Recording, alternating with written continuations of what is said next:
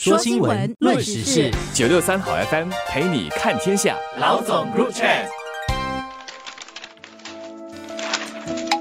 各位听众早上好，我是联合早报的永红，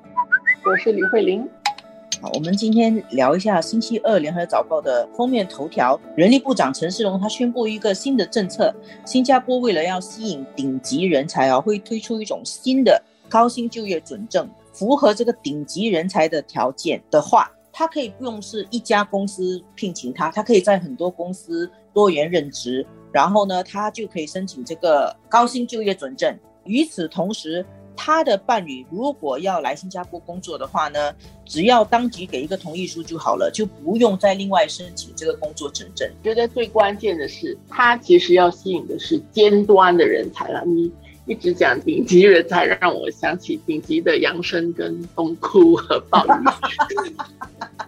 他所要吸引的，真的就是非常尖端，而且希望能够在他的那个领域当中，能够起着举足轻重的作用，能够做出重要的改变，带领新加坡，或者是影响新加坡在这方面的表现。他还能够。传授经验跟知识给新加坡这边的人才，让我们也能够受惠。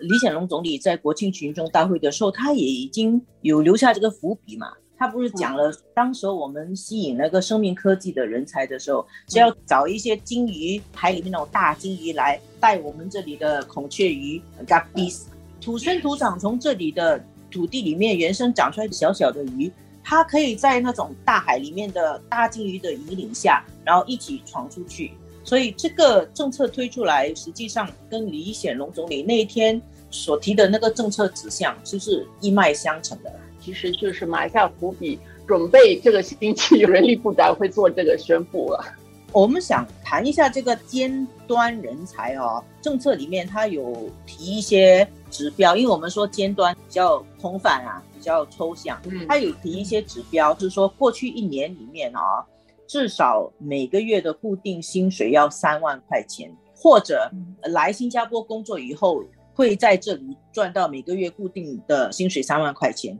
然后或者说这个人自己在市值超过五亿美元，或者是收入超过两亿美元的企业里面担当要职，然后还有一点很有意思的。他是说，如果你是艺术、体育、科学和学术领域有杰出成就的话，就不是按照这个月收入三万元的门槛来衡量你。我觉得这是一个很好的信号啦，其实是表示我们要吸引多元的人才。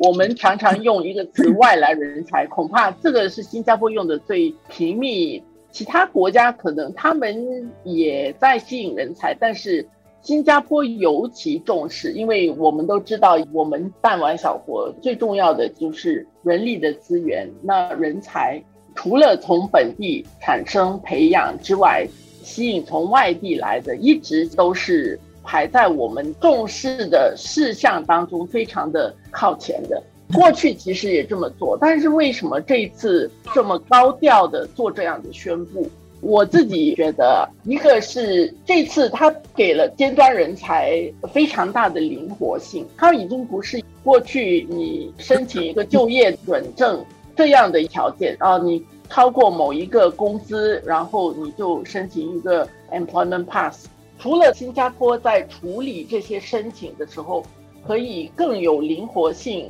更适应现在全球人才的就业生态，他们的需求之外。我觉得姿态本身是很重要的。我们知道说，其实一直到现在，新加坡人也很关注这个吸引外来人才的问题。它有时候成为一个政治问题啊。有些人可能把这个看成是一个零和游戏啊，zero sum game。政府现在是决定要把蛋糕做得更大，本地的人才受重视。但是我现在就是要跟全球的人说，我们是非常开放的，我们希望你们来，而且。在现在全世界乱糟糟的啊，而在这个乱糟糟的当儿，实际上在过去两年多关闭的这个疫情当中，还是有很多的国家也都在纷纷趁这个时候吸引外国的人才。新加坡在这方面，在人才的竞争力方面，我记得我看过欧洲工商管理学院，他们有发布这样的排名。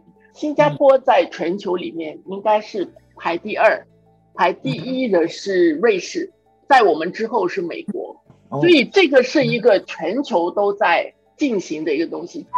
现在新世纪的竞争都是人才方面的竞争，然后有一点我我又呼应总理的那个群众大会，你要吸引人才，有一个前提是你的内部要团结。当你的内部够团结的时候，用形象一点话来讲，就是说你才有那个容量去把外面的人才纳入来本国，让他们的才能能够为己所用。同时，现在的世界的竞争是激烈，一个是有机会，因为。其他地方很乱，新加坡的安定可以成为一个优势。但是呢，在这么很乱的时候，你的竞争能力是需要更强的。我们确实是非常希望吸引到最顶级的人才了。而且刚才慧玲有讲到一个说，跟我们形成一个零和游戏一个替代效应。